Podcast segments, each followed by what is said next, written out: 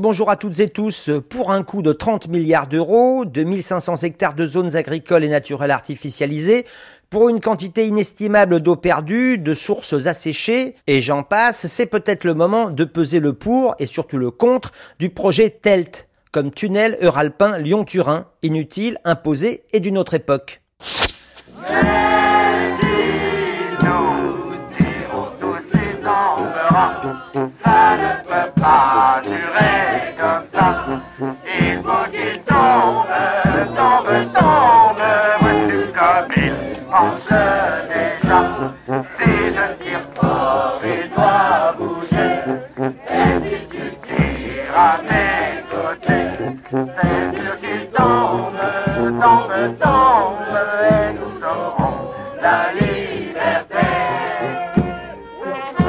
Est évident qu'aujourd'hui, la Maurienne est colonisée, et colonisée par Telt. Et malheureusement, j'ai peur que la Maurienne devienne Telt Valley. À ce moment-là, il va falloir que cette vallée, qui est donc sous tutelt, et moi je parle de démantèlement véritablement de la vallée, c'est pas seulement un, problème mauriennais, c'est que toute personne qui est, euh, est un être humain peut défendre en quelque sorte la vallée simplement parce qu'évidemment il y a des atteintes importantes euh, contre l'environnement de cette vallée.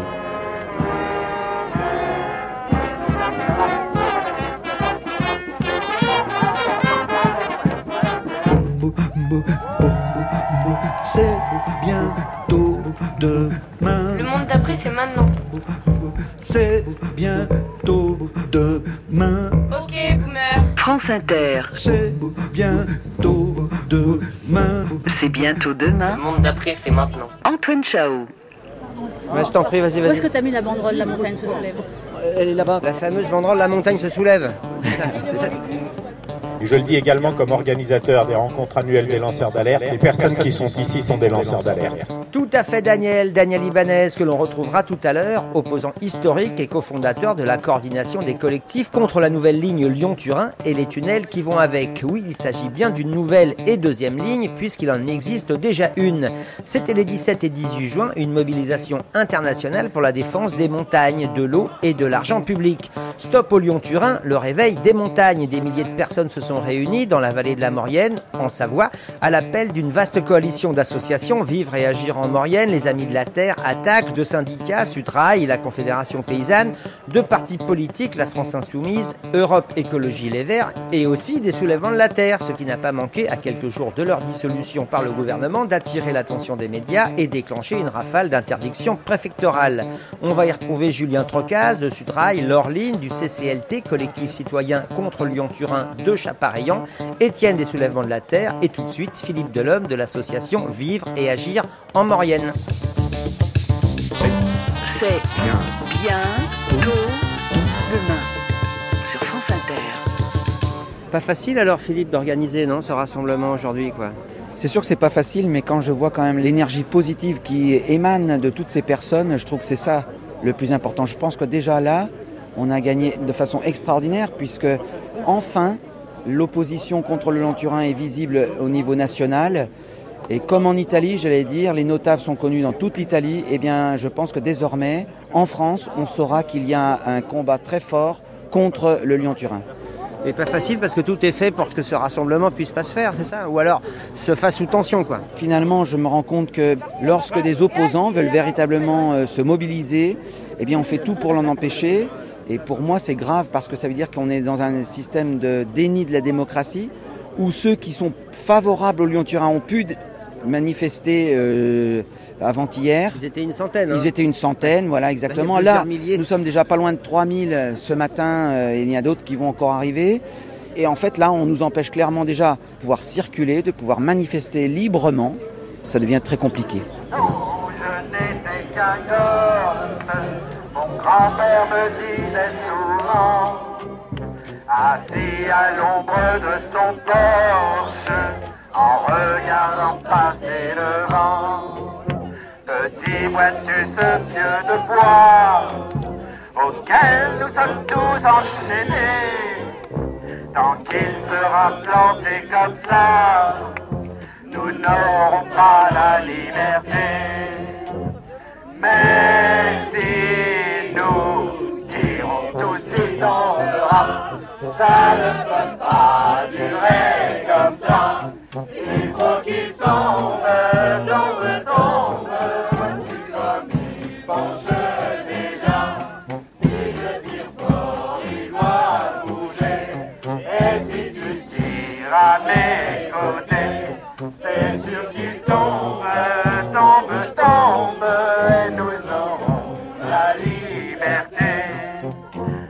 Alors Julien, ça fait des années toi aussi que tu te bats. Alors Julien Trocaz, hein, toi tu es euh, représentant Sudrail ici. Ouais. Moi, je suis secrétaire fédéral à la Fédération Sudrail. Tu es d'ici, hein, tu es Ouais. un enfant du pays. Qu'est-ce qui se joue au niveau du ferroviaire sur cette histoire de Lyon-Turin? Bah, il joue deux choses en fait. Il joue que euh, on a plein de bâtons dans les roues depuis, depuis des années euh, pour faire du report modal tout de suite sur cette ligne, euh, sur cette ligne euh, existante en fait. Tout Donc, de suite. Il y a une ligne existante une déjà, exi- c'est ça la question. Il y a une ouais. ligne existante. Et là, évidemment, on a une fin de non-recevoir. On n'a même pas un semblant d'étude ou de volonté d'aller dans ce sens-là. Première chose. Puis a sur le rail, sur l'existant quoi. sur ouais. tout de suite. On avait fait par exemple une manifestation en 2017. On avait fait des propositions au conseil régional Auvergne-Rhône-Alpes à l'époque. où On avait dit tout de suite au départ d'Amberieux, on peut mettre des marchandises euh, sur le rail. Cet exemple du Lyon-Turin, pour moi, c'est l'exemple vraiment de cet ancien monde. Ancien monde qu'on a du mal à faire disparaître, ça veut dire produire toujours plus, ne pas penser au bien-être, ne pas, ne pas penser euh, à, à l'écologie. Et, et puis aussi, dernier truc, c'est qu'il n'y a pas de débat public. Moi, je représente des cheminots et des cheminotes qui ont fait leur carrière, par exemple, en garde modane. On va les interviewer et dire oui, c'est possible de faire circuler plus de trains. Normalement, on devrait les écouter en fait. En plus, ce projet-là, ça veut dire que c'est 10 autres tunnels, Plus bas dans la vallée quoi. parce que c'est que le début. C'est pour ça qu'il faut l'arrêter tout de suite. Et les gens s'en rendent compte. Il y a des collectifs qui se créent à Lyon, il y a des collectifs qui commencent à se créer sur le tracé, il y a des collectifs historiques dans ce qu'on appelle la vallée du Grésé-Vaudan, Chapareillan, tout ça. Donc les gens se rendent compte que, c'est entre guillemets, c'est c'est que le début et c'est le moment de l'arrêter. Petit, ça fait déjà longtemps que je m'y écorche les mains. Et je me dis de temps en temps que je me suis battu pour rien. Il est toujours si grand, si lourd. La force vient à me manquer. Je me demande si un jour nous aurons bien la liberté.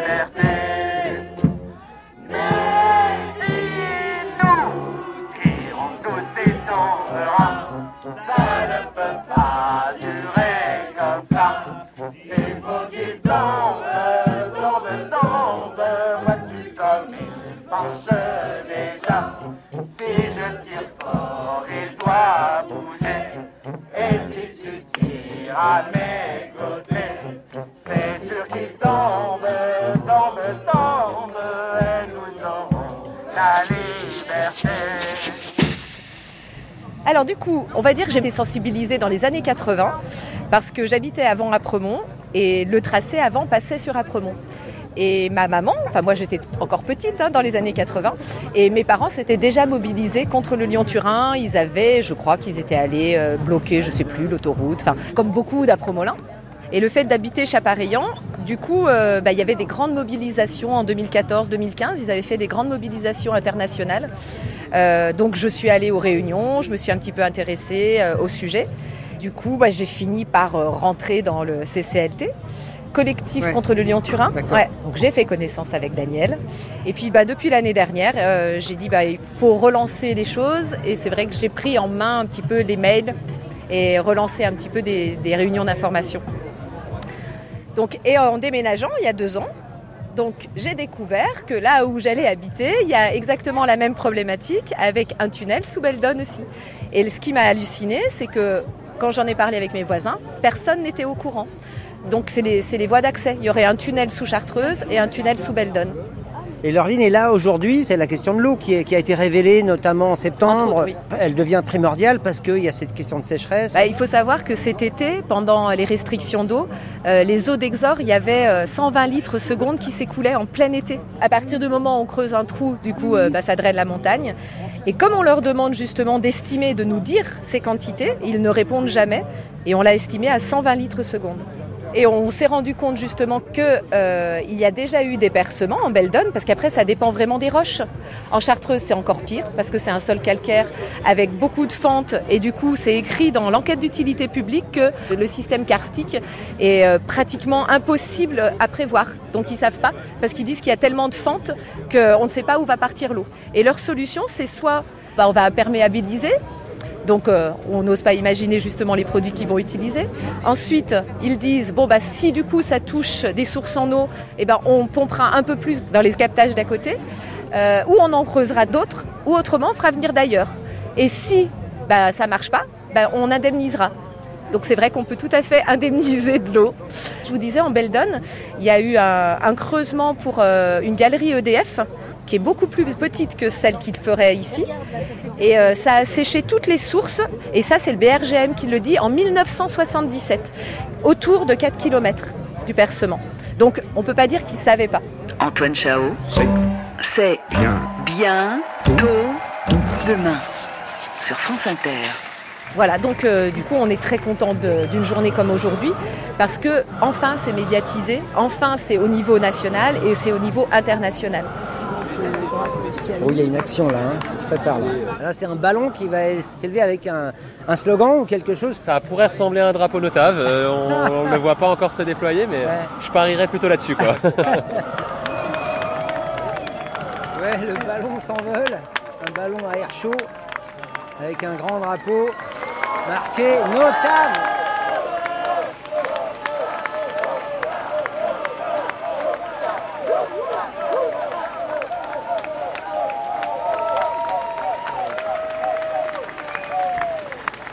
C'est le décollage de la lutte notable Ah, ou notelt en France, quoi. C'est ça le nom au Lyon-Turin. Ouais, bah, c'est magnifique. C'est vraiment le symbole de tout ce, de tout ce week-end. quoi. C'est l'envol de la lutte. Quoi. Euh, Vraiment, euh, à travers ce ballon-là qui, qui part, qui part euh, directement sur les chantiers du Telt. Quoi.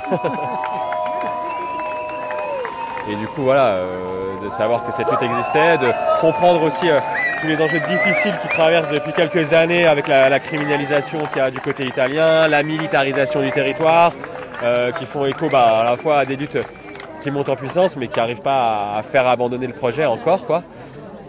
Et du coup, bah, vraiment, euh, peut-être euh, aussi euh, maintenant du côté français où il faut prendre la relève, même si c'est vrai qu'on se rend compte que c'est compliqué. Hein. La vallée euh, sous cloche euh, de Telt, s'il essaie de faire taire toute opposition, euh, c'est vraiment clair que là, ça passe un cap et ça passe un seuil. Et c'est un peu ce qu'on recherche aussi, nous, à chaque fois, dans les mouvements qu'on accompagne avec les soulèvements. Quoi. Là, c'est évident, quoi. c'est clair, net et précis, ça s'impose dans le débat national, à mon sens, à partir d'aujourd'hui. Ok, il y a 10% de galeries qui sont creusées, mais c'est rien, quoi. Bon, 10% d'un des cinq tunnels, quoi. euh, Faut le rappeler, quoi. Enfin, il y a, euh, là, on parle du tunnel de base parce qu'il y a une focalisation, c'est le plus grand, le plus long. Il y en a quatre autres euh, à travers les différents massifs alpins. C'est- au total 260 km de galeries. Et là, ils ont fait les descendries et à peine 10% euh, du plus grand tunnel. Il est largement temps de l'abandonner. Enfin, il n'y a aucune hésitation à avoir de ce côté-là, quoi, c'est sûr. Ouais. Alors Daniel, on s'était vu en septembre, il y avait une première mobilisation qui avait réuni des élus, euh, des habitants, et là, la mobilisation est passée à l'échelle euh, supérieure, quoi, hein, à la vitesse supérieure. Alors c'est dû à quoi? C'est dû au soulèvement de la terre qui sont qui se sont joints à la mobilisation? Comment t'expliques ce coup de projecteur? Alors euh, le, cas du Lyon-Turin qui passe sur le devant de la scène, médiatique et politique. Alors de fait, la présence des soulèvements de la Terre, l'engagement des soulèvements de la Terre aux côtés des organisations euh, qui se battent contre ce projet, qui ont documenté, en fait, bien évidemment, a euh, mis sur le devant de la scène médiatique euh, ce rassemblement, cette manifestation. D'ailleurs, il faut préciser que les élus de Maurienne et le préfet, relayés par la presse locale, n'ont pas brillé par euh, la finesse, puisque euh, on a été titré dans la presse locale peur sur la Maurienne, euh, euh, la vallée a peur, plus de ça, avec euh, des, des- des mesures extraordinaires. Ils ont quand même mis euh, des policiers à la sortie des écoles. Enfin, j'ai l'impression de revenir dans les années 50 avec le couteau entre les dents, quoi. Enfin, alors, le résultat des courses, c'est qu'effectivement, Oui, ça nous a permis, là, ce week-end, de vraiment avoir une prise de conscience, euh, à la fois dans les médias, mais aussi euh, chez les militants, hein, qui venaient en disant non aux grands projets inutiles, euh, sans avoir finalement de matière. C'est un véritable succès, parce que la question fondamentale de ce dossier, à savoir la ligne existante, peut être facilement utilisée. Le projet qui met en péril, et j'utilise la formule met en péril, vraiment en toute conscience, parce que ça met en péril les terres agricoles, etc.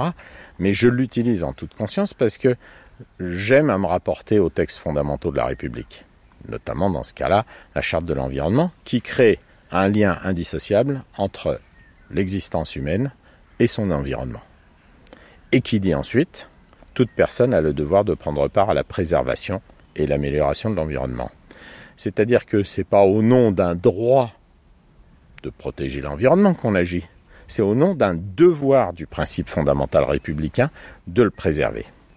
Et par conséquent, comme il y a ce lien d'indissociabilité, je pense qu'il est intéressant de réfléchir à la notion de légitime défense dans ces cas-là, puisque la montagne ne peut pas se défendre, mais finalement, puisque notre existence est indissociable de l'environnement, elle est mise en péril par le lien d'indissociabilité. On met en péril les terres agricoles, l'eau, euh, la biodiversité, l'environnement, par des émissions de gaz à effet de serre, etc. Donc, nous-mêmes, nous trouvons menacés et nous sommes en légitime défense de résister à ce projet. Le préfet a plaidé devant euh, la, la présidente du tribunal administratif qu'il craignait les débordements. Et en fait, j'en ai conclu que par son interdiction de manifester, ça n'était pas des débordements dont il avait peur, mais de la manifestation de la vérité. C'est bientôt demain. Merci à Daniel, Philippe, Julien, Laureline et Étienne. Toutes les infos sont sur la page de l'émission C'est bientôt demain sur franceinter.fr. Merci à Antoine Larcher qui a réalisé cette émission tout au long de l'année. On se retrouve à la rentrée, à l'antenne et en podcast. Et en attendant, je vous souhaite un bel été à toutes et tous.